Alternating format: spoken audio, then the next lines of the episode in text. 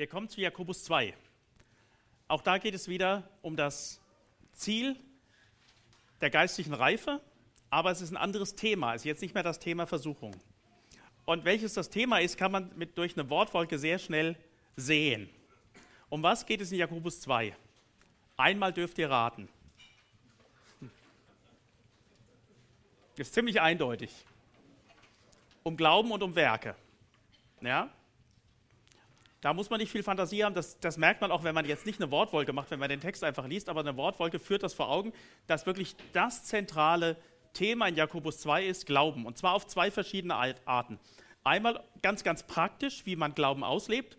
Und dann im zweiten Teil, ähm, was Glaube wirklich ist. Weil oft gibt es eine völlig falsche Vorstellung davon, was Glaube ist. Luther konnte mit dem Jakobusbrief wegen Jakobus 2 nicht so viel anfangen. Er hat es einfach nicht verstanden und hat das Buch eine stroherne Epistel genannt, also ein, ein Brief, der nichts hergibt. Es ist schade irgendwie, finde ich, weil ich glaube, der gibt schon sehr, sehr viel her. Aber das Kapitel 2 hat ihm zu, theologisch zu schaffen gemacht. Das werden wir uns dann wahrscheinlich nicht mehr heute, sondern morgen angucken. Gucken, wie weit wir kommen. Zweimal zwei Arten von Glauben echten Glauben nach dem Vorbild von Jesus Christus haben.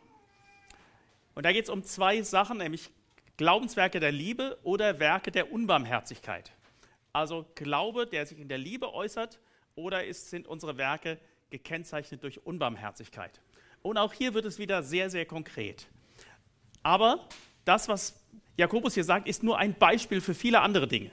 Also Jakobus ist konkret und deshalb gibt er uns Beispiele. Ihr könnt jetzt auch gerne überlegen, in welcher anderen Situation ist das ähnlich.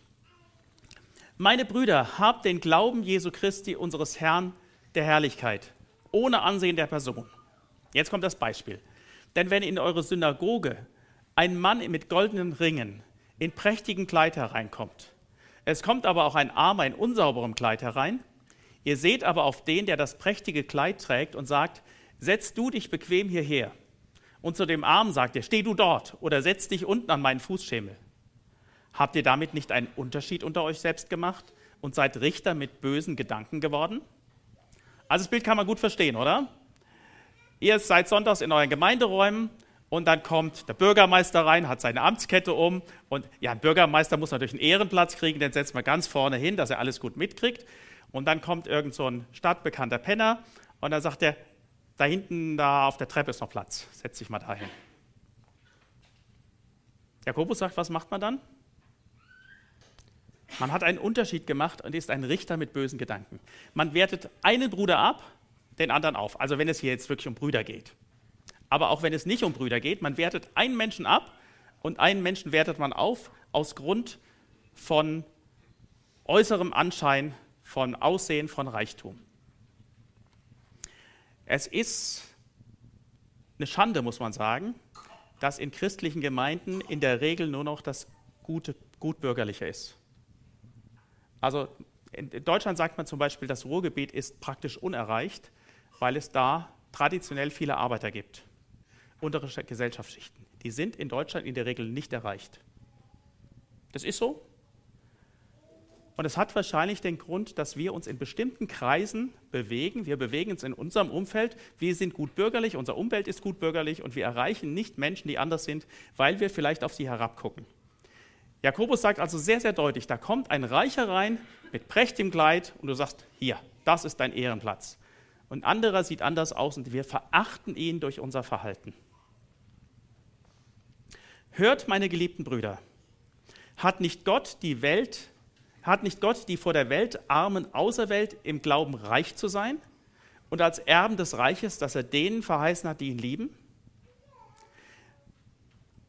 Wen, an wen richtet sich das Evangelium? In erster Linie an Verlorene, an Menschen, die kaputt sind. Der Jesus sagt mal, es ist ein Riesenwunder, wenn ein Reicher in das Reich der Himmel geht. Es ist viel wahrscheinlicher, dass ein Kamel durch ein Nadelöhr durchgeht, als dass ein Reicher ins Reich der Himmel geht. Warum? Weil Reiche meinen, sie haben ihr Leben selbst im Griff. Und arme, kaputte Leute oft an, am Ende sind und deshalb offen sind für die Botschaft. Lest euch ähm, 1. Korinther 1 oder ich lese mal was aus 1. Korinther 1. Da wird es auch sehr, sehr deutlich, wen Gott ganz besonders haben möchte. Ich lese 1. Korinther 1 ab Vers 23. Wir aber predigen Christus als gekreuzigt, den Juden ein Ärgernis, den Nationen eine Torheit, den Berufenen selbst aber sowohl Juden als Griechen Christus, Gottes Kraft und Gottes Weisheit. Denn das Törichte Gottes ist weiser als die Menschen und das Schwache Gottes ist stärker als die Menschen. Denn seht eure Berufung, Brüder, dass es nicht viele Weise nach dem Fleisch, nicht viele Mächtige, nicht viele Edle sind, sondern das Törichte der Welt hat Gott auserwählt, damit er die Weisen zu Schanden mache. Und das Schwache der Welt hat Gott auserwählt, damit er das Starke zu Schanden mache. Und das Unedle der Welt und das Verachtete hat Gott auserwählt. Und das, was nicht ist, damit er das, was ist, zunichte mache, damit sich vor Gott kein Fleisch rühme. Gott möchte Menschen, Menschen haben, die mit sich selbst am Ende sind, die nicht sagen, ja, ich bin Christ, weil ich so gut bin. Und ich habe in der Gemeinde eine, Gemeinde eine wichtige Position, weil ich eine bedeutende Persönlichkeit bin. Sondern Gott möchte, dass Christus groß wird und deshalb sucht er Verachtete. Und deshalb sollen wir mit diesen Verachteten auch sehr sorgsam umgehen und sie nicht an den Rand drängen. Ich lese nochmal Vers 5. Hört, meine geliebten Brüder, hat nicht Gott die vor der Welt Armen auserwählt, im Glauben reich zu sein und als Erben des Reiches, das er denen verheißen hat, die ihn lieben? Also hier wird deutlich, Gott möchte Arme retten, aber nicht jeder Arme ist automatisch gerettet. Das ist ein Kurzschluss. Also manche denken ja, Gott möchte die Armen haben und alle werden gerettet. Nein, hier steht, er hat die Armen auserwählt, im Glauben reich zu sein und als Erben des Reiches, dass er denen verheißen hat, die ihn lieben. Also nur der, der Christus liebt, wird im Reich landen. Ja, also nicht automatisch, du bist arm, deshalb wirst du wiedergeboren. Überhaupt nicht. Aber Gott richtet, möchte, der Herr Jesus möchte gerade diese Menschen haben. Der Jesus hat gesagt, ich bin nicht für die Gesunden gekommen, sondern für die Kranken. Für die, die mit sich am Ende sind. Die nicht auf sich vertrauen, sondern ihr Vertrauen auf mich stellen. Ihr aber habt den Armen verachtet. Unterdrücken euch nicht gerade die Reichen und ziehen nicht sie euch vor die Gerichte? Lässt dann nicht gerade sie den guten Namen, der über euch ausgerufen worden ist? Wenn ihr mal an Gemeindearbeit denkt, von wem droht euch Gefahr? Also stellt euch vor, ihr, es wird auf der Kanzel ganz offen gepredigt, die, die Bibel nennt Homosexualität Sünde. Von wem, könnt ihr, von wem könntet ihr Probleme bekommen? Von irgendeinem Stadtpenner? Überhaupt nicht von den Leuten, die Ansehen haben, von den Leuten, die Macht haben, die in der Schlüsselposition stehen. Vielleicht vom Bürgermeister. Und Jakobus sagt, hey Leute, ihr kapiert es gar nicht, ihr hofiert die Leute, die euch in den Rücken fallen. Lässt er nicht gerade sie den guten Namen, der über euch angerufen worden ist? Also seid vorsichtig, euch mit wichtigen Personen anzubiedern. Die sind Christen nicht wohlgesonnen. Also spätestens, wenn Christen für ihren Glauben einstehen, werden sie Probleme mit wohlangesehenen Leuten bekommen. Das war immer so, das war beim Herrn Jesus auch so. Was war das Hauptproblem des Herrn Jesus, als er auf der Erde war? Wer war sein Hauptproblem? Pharisäer, Schriftgelehrten, Priester, die Edlen, die Theologen. Das Problem waren nicht die Hurer, die Zöllner und so weiter. Also Jakobus sagt, seid doch mal ein bisschen vernünftig, Leute. Wenn ihr einen Unterschied macht zwischen arm und reich, dann verachtet ihr den Armen und ihr lebt anders als Christus. Der Herr Jesus hat sich zu den Schwachen gehalten. Er hat sich um die Randgruppen gekümmert. Um wen kümmern wir uns? Vers 8. Wenn ihr wirklich das königliche Gesetz nach der Schrift erfüllt, du sollst deinen Nächsten lieben wie dich selbst, so tut ihr recht. Also wer nach dem Maßstab liebt, liebe deinen Nächsten wie dich selbst, der macht's richtig, oder? Wenn ihr aber die Person anseht, so begeht ihr Sünde, indem ihr vom Gesetz als Übertreter überführt werdet. Also wenn ihr einen Unterschied macht zwischen arm und reich, dann handelt ihr gegen das Gesetz. Dann liebt ihr nicht den Nächsten wie euch selbst, sondern den einen liebt ihr, weil er reich ist und den anderen verachtet er, weil ihr arm ist. ist Verachtung ist keine Liebe, oder ist Verachtung Liebe? Die, die Botschaft ist ziemlich klar und deutlich. Und jetzt kommt eine ganz wichtige Sache. Wer das ganze Gesetz hält, aber in einem strauchelt, ist an allen Geboten schuldig geworden. Also wenn du das Gesetz halten willst, hilft es dir gar nichts, wenn du alles bis auf eins hältst. Alles oder nichts. Das ist die Botschaft des Gesetzes. Entweder alles oder nichts. Das Alte Testament sagt, wer nicht bleibt in allen Geboten, die ich euch gegeben habe, alles oder nichts. Und genau deshalb setzt der Jakobus etwas anderes dem entgegen. Er sagt nicht, du sollst das Gesetz halten in jedem Punkt, sondern er sagt, wenn du das Gesetz halten willst, dann bitte alles. Und dann werden wir sehen, dass wir scheitern. Also ich lese nochmal Vers 9. Wenn ihr aber die Person anseht, so begeht ihr Sünde, indem ihr vom Gesetz als Übertreter überführt werdet. Denn wer das ganze Gesetz hält, aber in einem strauchelt, in einem Gebot strauchelt, ist an allen Geboten schuldig geworden. Denn der da sagte, du sollst nicht Ehe brechen, sagte auch, du sollst nicht töten.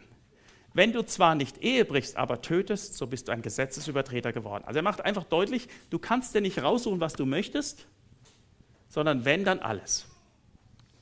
Es gibt ja Leute, die nach dem Gesetz leben wollen. Fragt sie mal, was ihnen wichtig ist. Ihnen ist das wichtig, was ihnen, ihnen leicht fällt. Es gibt Sachen, die einem leicht fallen. Also du sollst nicht töten, wenn es jetzt nur um die äußere Handlung geht, das ist mir relativ leicht gefallen. Ich hatte, war noch nie in Versuchung, jemanden umzubringen. Jemand sowas an den Hals zu wünschen, vielleicht schon. Der Jesus spitzt das in Matthäus 5 ja zu. Also wenn du zu deinem Bruder sagst, du Idiot, dann ist das eigentlich ein geistlicher Mord. Aber so, dass die äußere Handlung, wer von euch hat schon mal jemanden umgebracht? Fällt uns leicht, oder? Relativ leicht. Okay, ich halte das Gebot, du sollst dich töten. Dann ist doch Gott zufrieden mit mir, oder? Äh, äh. Wenn dann alle. Und jetzt kommt die Aufforderung, wie wir leben sollen. Redet so und handelt so, wie Menschen, die durch das Gesetz der Freiheit gerichtet werden sollen. Denn das Gericht ist unbarmherzig gegen den, der nicht Barmherzigkeit geübt hat. Die Barmherzigkeit aber triumphiert über das Gesetz. Also, was ist unsere Lebensgrundlage? Das Gesetz der Freiheit. Und was bedeutet Gesetz der Freiheit? Heißt das, du kannst machen, was du willst? Was ist christliche Freiheit? Genau, dem Herrn Jesus nachfolgen. Ähm, Im Römerbrief wird das mal so ausgedrückt, wir, die Starken, sind schuldig, die Schwach Schwachheiten der Schwachen zu tragen. Freiheit ist, Freiheit für andere da zu sein. Von Natur aus sind wir Sklaven unserer Sünde. Wir sind versklavt an unseren Egoismus. Wir können uns nur um uns drehen.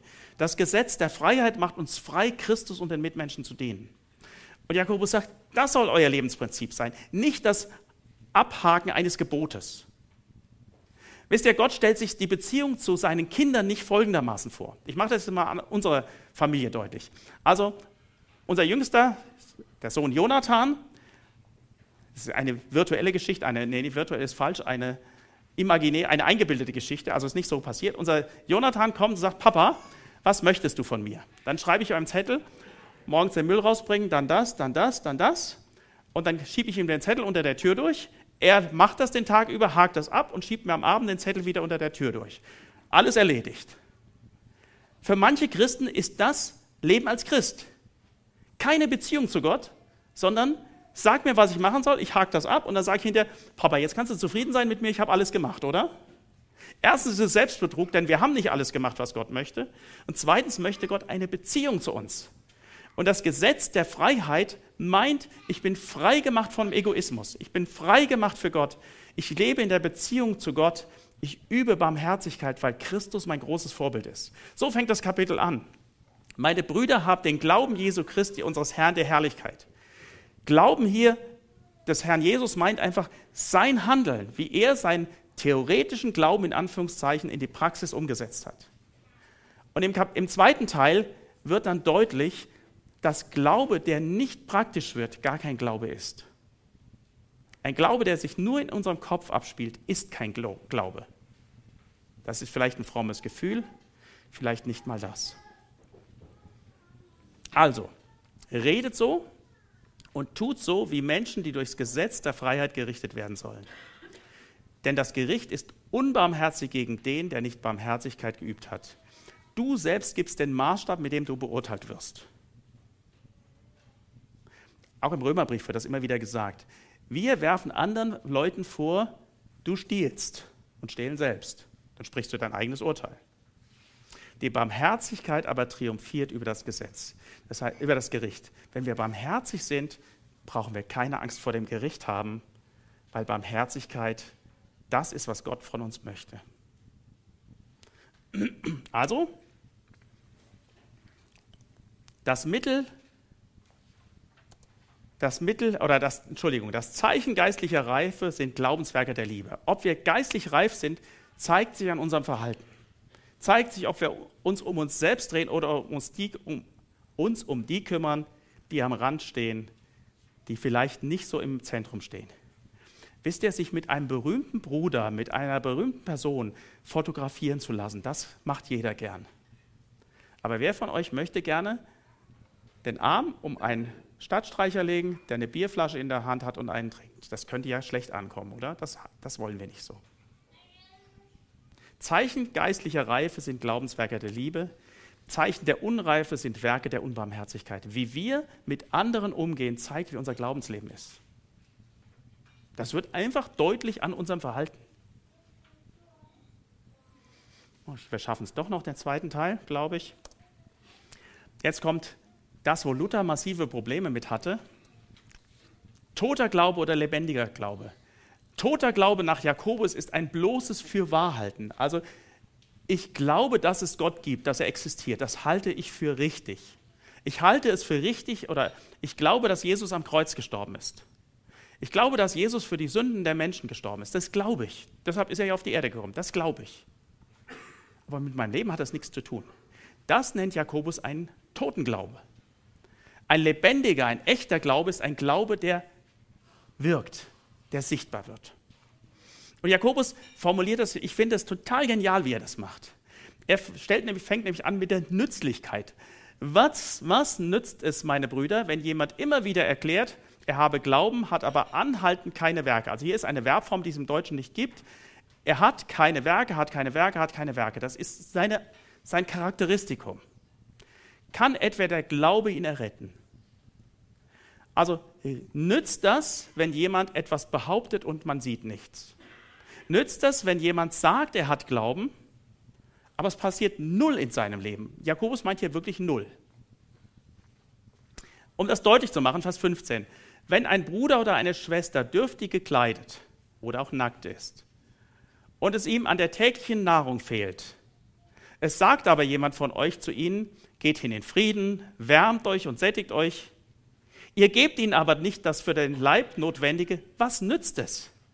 Das ist ein Hohn, oder? Da ist jemand, der hat nichts anzuziehen, der hat nichts zu essen und er sagt, lass dir es gut gehen, genieß den Tag, ich wünsche dir auch guten Appetit. Hey Leute, wie kommt das an? Der verhöhnt mich. Nützt das irgendwas, dieses fromme Geschwätz? Das kannst du dir sparen. Das nützt gar nichts, das ist das Gegenteil. Und Jakobus sagt, so ist auch der Glaube, wenn er nicht Werke hat, in sich selbst tot. Also das einfache Gerede von Glauben kannst du dir an die Wand schmieren. Das bringt überhaupt nichts. Das bringt sogar das Gegenteil, nämlich dass der Glaube verlästert wird.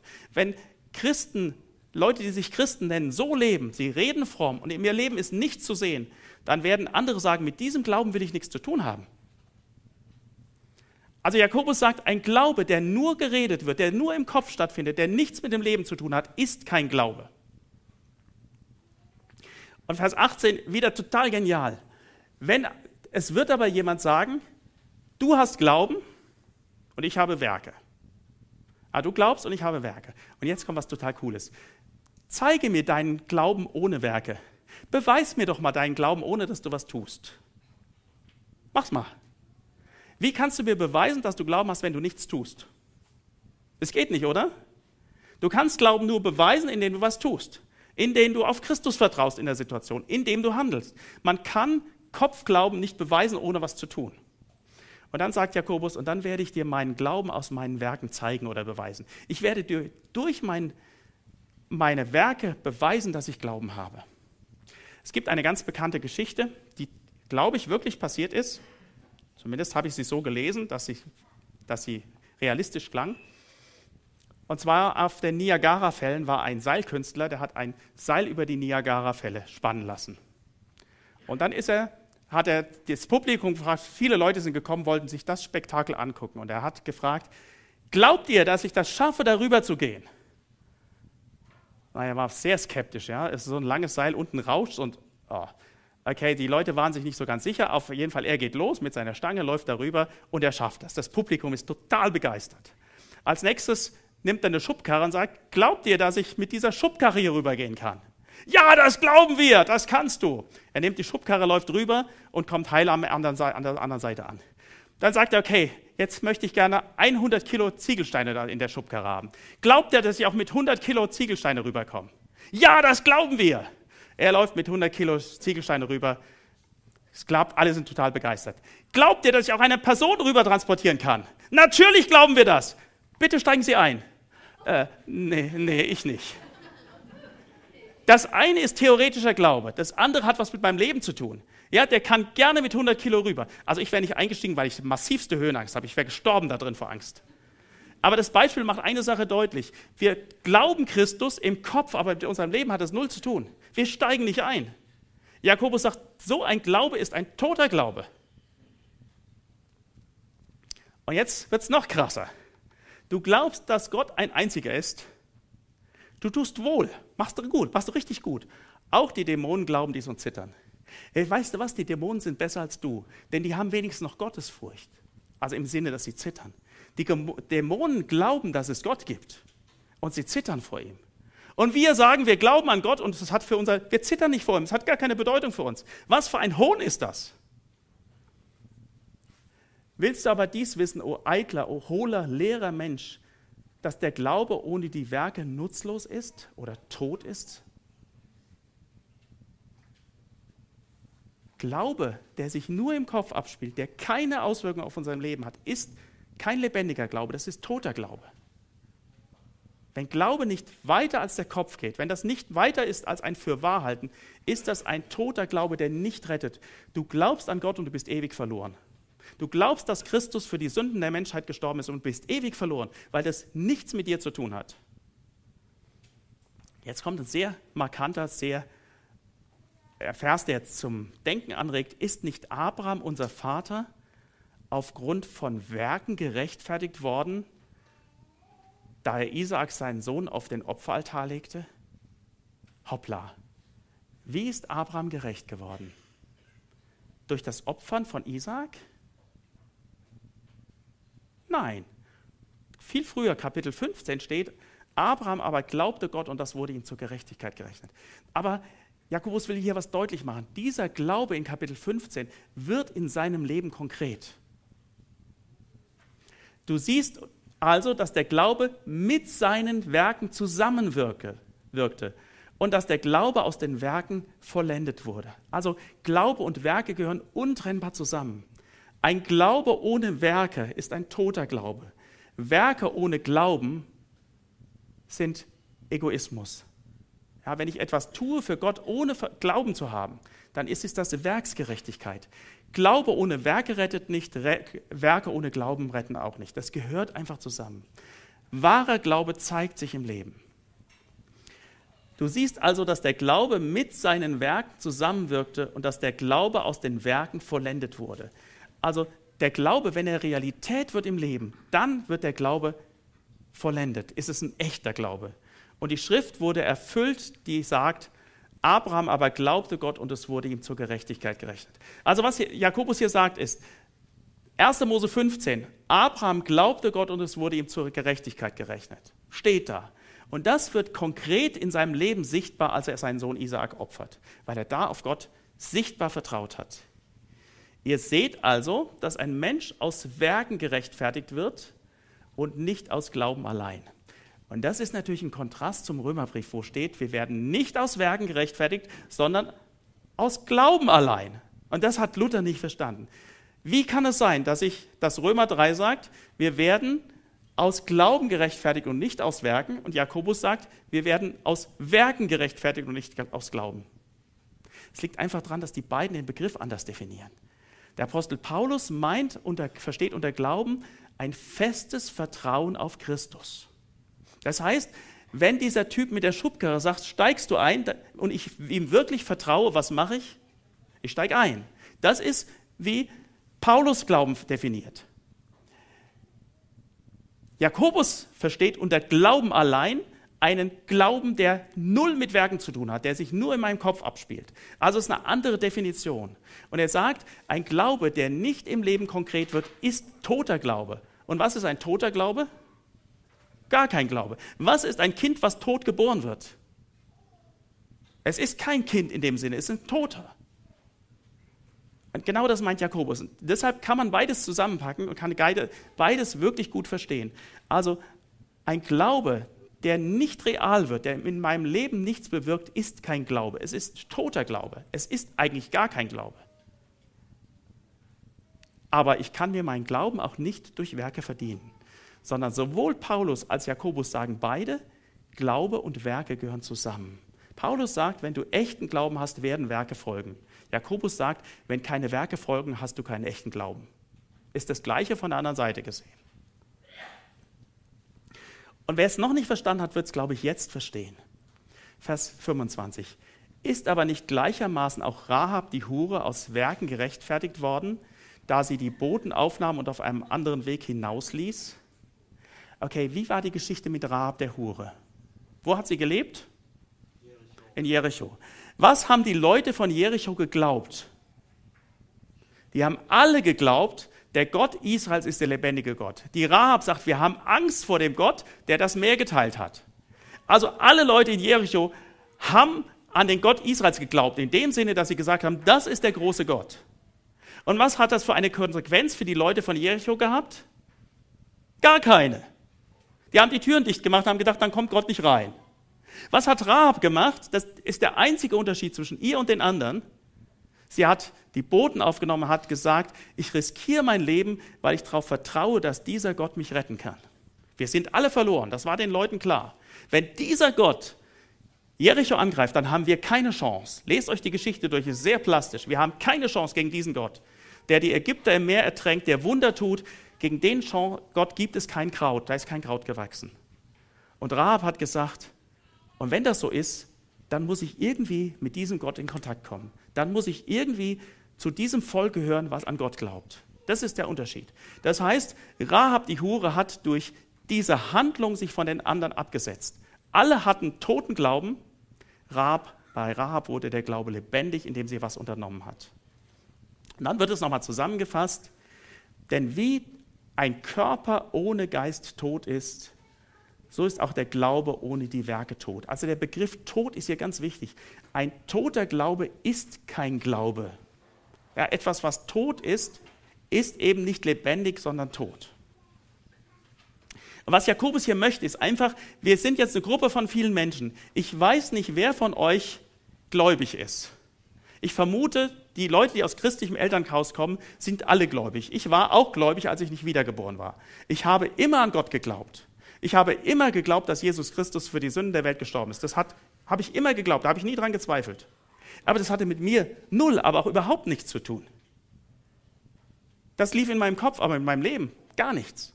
Und Jakobus sagt jetzt hier, du wirst im Glauben nicht wachsen können, wenn dein Glaube tot ist. Ja, ein Kind, was tot zur Welt kommt, wie will das denn wachsen?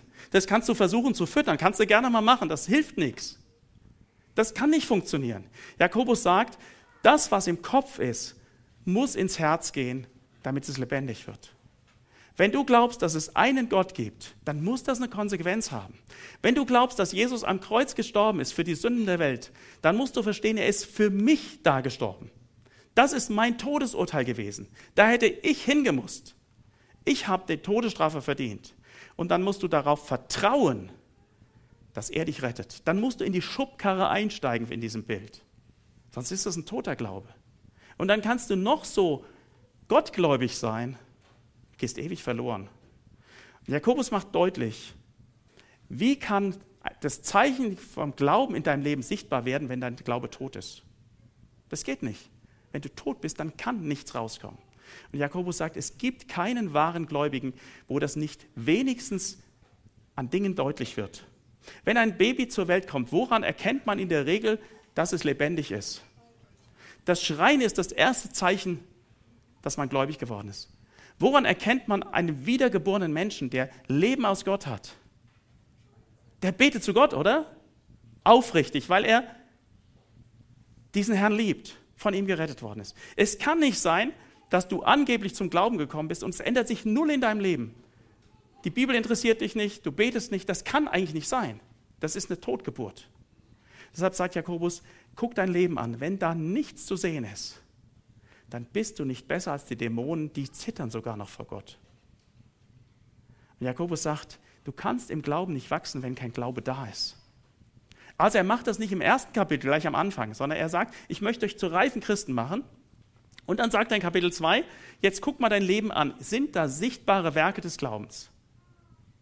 Und dann sagt er im zweiten Teil von Kapitel 2, wenn da nichts zu sehen ist, dann hast du ein echtes Problem. Und es kann sein, dass in dieser Gemeinde, in diesem Raum einige sind, die ein echtes Problem haben. Die das alles glauben, aber wo das nichts mit dem Leben zu tun hat. Und Jakobus fasst zusammen, wenn der, wie der Leib ohne Geist tot ist, ja, ein Körper, wo kein Geist drin ist, der ist tot. Der kann nichts tun. So ist auch der Glaube ohne die Werke tot. Ein Glaube, der sich nur im Kopf abspielt, der nicht lebendig wird, ist ein toter Glaube. Und deshalb macht Jakobus sehr, sehr deutlich, wenn du in einer frommen Umgebung aufgewachsen bist, das alles für wahr hältst, aber dein Leben nicht an Christus festgemacht hast, nicht auf ihn vertraust, wenn der Glaube nicht aus dem Kopf in das Herz und die Hände gerutscht ist, dann ist das toter Glaube. Dann brauchen wir auch nicht weiter darüber reden, wie du als Christ reif wirst. Du wirst nicht reif werden. Du kannst nicht reif werden, weil der Weinstock gar keine Beziehung zum Boden hat. Der ist abgekappt. Der war nie im Boden drin. Das ist alles nur eine Fassade. deshalb ist Jakobus auf der einen Seite sehr konkret und sehr praktisch, aber auf der anderen Seite auch sehr evangelistisch. Er macht deutlich, guck dein Leben an. Wenn da nichts vom Glauben zu sehen ist, dann muss was passieren in deinem Leben. Dann musst du auf den Herrn der Herren vertrauen. Dann musst du dein Leben an Christus festmachen. Und das ist das, was Paulus unter Glaube versteht. Echter Glaube ist ein Glaube, der auf Christus vertraut. Vertraut heißt, sich jemandem anzuvertrauen, sich von jemandem abhängig machen. Botschaft angekommen? Ich fasse es zusammen. Wir haben das Mittel zum Wachstum gesehen, das ist eine Glaubensprüfung. Das Mittel, was uns ausbremsen will, ist die Verlockung der Sünde in uns selbst. Das Zeichen von geistlicher Reife sind Glaubenswerke der Liebe. Das Zeichen der Unreife sind Werke der Unbarmherzigkeit. Aber die Grundlage geistlicher Reife ist lebendiger Glaube. Ohne lebendigen Glauben wird nichts passieren. Ohne Leben kann nichts passieren. Da kannst du investieren, so viel du willst, es kann nichts passieren. Die Grundlage von geistlichem Tod ist ein toter Glaube. Und das, glaube ich, ist ein ziemliches Problem in der Christenheit, dass viele Leute glauben, sie würden glauben, aber ewig verloren sind. Ich habe auf einer Freizeit, nee, das habe ich nicht selbst erlebt, das habe ich äh, erzählt bekommen von einer, von einer Schwester, die auf einer Freizeit war. Da war ein Mädchen, die hat erzählt, meine Mama hat mit mir gebetet, als ich zwölf war und hat dann gesagt, jetzt bist du gerettet, jetzt kannst du nicht mehr verloren gehen und ist davon ausgegangen, sie ist gerettet. Warum? Weil die Mama mit ihr gebetet hat. Aber sie hat sich nie bekehrt. Zum Glück hat sie sich auf der Freizeit dann mit 14 oder 15 bekehrt, weil sie gesehen hat, das gilt mir persönlich. Aber wir müssen vorsichtig sein, Leuten zu schnell Heil zuzusprechen, wo überhaupt kein Glaube sichtbar ist. Das kann Leben kaputt machen, wenn wir jemand sagen, ich bete mit jemandem, sage, jetzt bist du gerettet. Ich selbst habe was Ähnliches erlebt, und das ist peinlich, peinlich. Ich war ich war, glaube ich, Anfang, Ende, Ende der 10er Jahre oder Anfang 20 war ich. Da war ein, der war vier, fünf Jahre jünger als ich, den habe ich bekehrt. Ich habe so lange auf den eingeredet, bis er nachgegeben hat. Der hat sich nie bekehrt. Aber das Schlimme ist, er glaubte, er wäre bekehrt. Ja, weil er einfach nachgegeben hat. Aber da war keine, keine Beziehung zu Gott, keine persönliche Entscheidung. Und Jakobus sagt, Leute, wenn da ein echter Glaube ist, dann ist das in den Werken sichtbar. Und wenn in den Werken nicht sichtbar ist, dann müsst ihr an die Basis ran. Dann müsst ihr euer Leben mit Gott in Ordnung bringen. Wenn Gott durch sein Wort Christus nichts in dir bewirkt, wenn dich das kalt lässt, dann bist du verloren. Dann ist, bist du wie ein Körper ohne Geist, einfach tot. Und dann wirst du nicht geistlich wachsen können. Deshalb fordert Jakobus 2 herauf, heraus, guck dein Leben an. Ist da sichtbar Glaube? Wenn nicht, kann es sein, dass du nur Totenglauben hast? Dann vertraue auf Christus. Fang mit ihm wirklich ein neues Leben an. Lass ihn Herr in deinem Leben sein. Vertraue darauf, dass er stellvertretend für dich gestorben ist. Das muss was mit deinem Leben zu tun haben. Und dann kann es im Glauben auch weitergehen. Also, ohne lebendigen Glauben brauchen wir nicht über, über Wachstum reden, über geistliche Reife. Das können wir, können wir vergessen.